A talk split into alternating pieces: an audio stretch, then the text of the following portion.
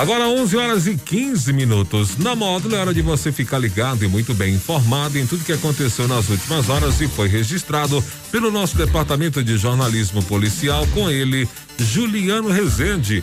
Bom dia, Juliano. Bom dia, Jackson. Bom dia para os ouvintes do show da módulo. Vamos às principais ocorrências registradas nas últimas horas. Criminosos abrem fogo em veículo após tentativa de assalto na BR-365. Estelionatário que aplicava golpe utilizando o nome de presidente da Câmara de Patrocínio e uma falsa internação para arrecadar dinheiro é preso pela PM. Caminhão com combustível tomba interdita MG 188 e funcionária de supermercado tem faca apontada no pescoço durante assalto em patrocínio. Plantão na Módulo FM. Plantão policial. Oferecimento WBRnet, internet fibra ótica a partir de 69,90. O homem de 37 anos, funcionário de uma transportadora, sofreu uma tentativa de assalto e teve o seu veículo que conduzia cravado a balas. O fato aconteceu no fim da tarde desta terça-feira, na BR 365, entre Patos de Minas a Patrocínio, cerca de 8 quilômetros antes de Guimarães. O motorista contou à polícia que saiu da cidade de Carmo do Paranaíba com destino a patrocínio, transportando apenas amostras de café em malotes que quando trafegava pela rodovia, se aproximou dele um veículo Onix de cor escura e anunciou o assalto. O motorista acelerou na tentativa de fugir, mas um dos assaltantes disparou contra o veículo, atingindo o teto e o banco. O motorista dirigiu até um local seguro, onde pediu socorro. Agentes federais da PRF compareceram ao local, registraram a ocorrência os policiais fizeram rastreamentos, contudo, nenhum suspeito foi preso pelo crime até o momento.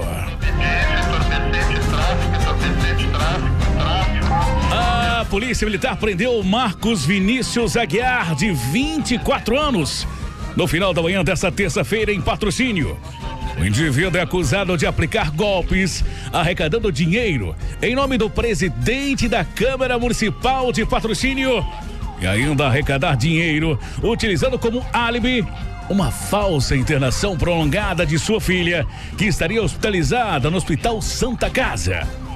Segundo as denúncias, o golpista se passava por morador da cidade de Coromandel, dizendo que sua filha estava com internação prolongada e que o Hospital Santa Casa não liberava a criança.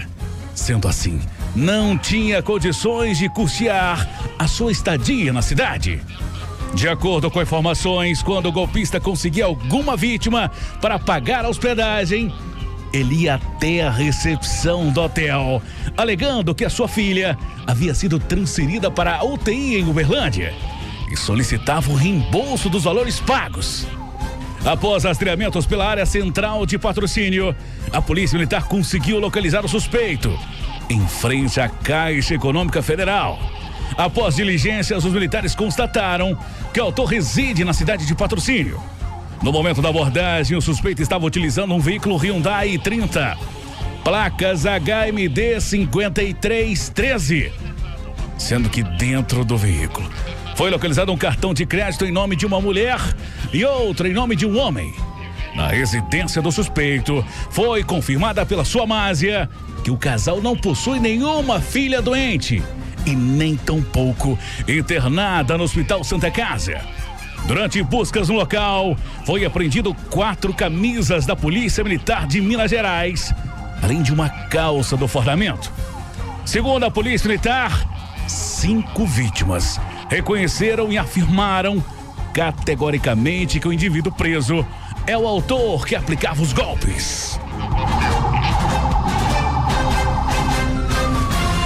Um caminhão com placas de Unai carregado de combustível tombou na MG 88 na altura do quilômetro 319, a cerca de 40 quilômetros de Coromandel.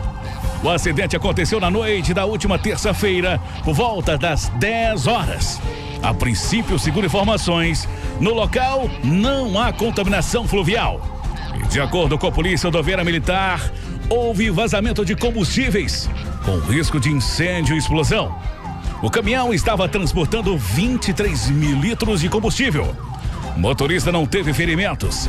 A pista ficou interditada nos dois sentidos, com longo questionamento. Já na manhã desta quarta-feira, por volta das 10 horas, a pista foi totalmente liberada. Foi acionado o núcleo de emergência ambiental e uma equipe de contenção será enviada ao local para tentar conter o material.